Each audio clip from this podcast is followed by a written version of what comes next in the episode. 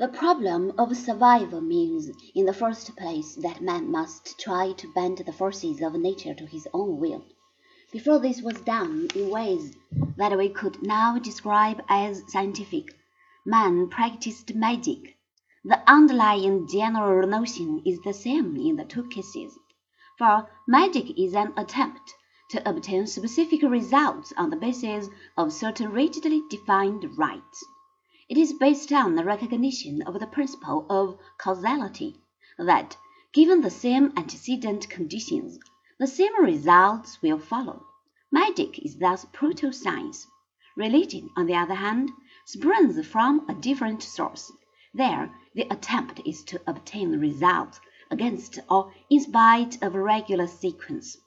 It functions in the region of the miraculous, which involves the abrogation of causality.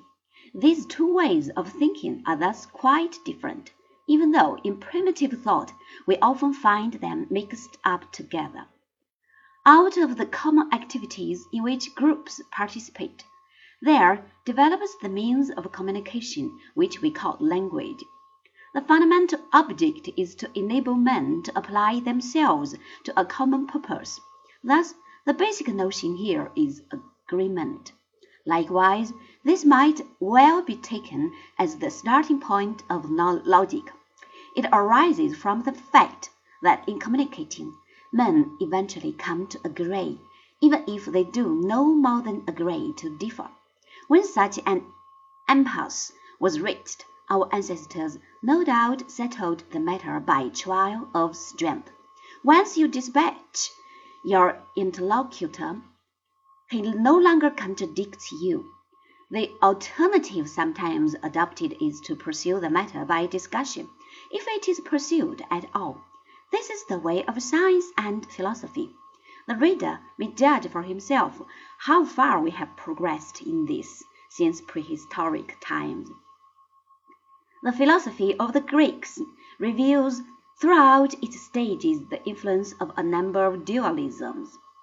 In one form or another, these have continued to be topics about which philosophers write or argue. At the basis of them all lies the distinction between truth and falsehood.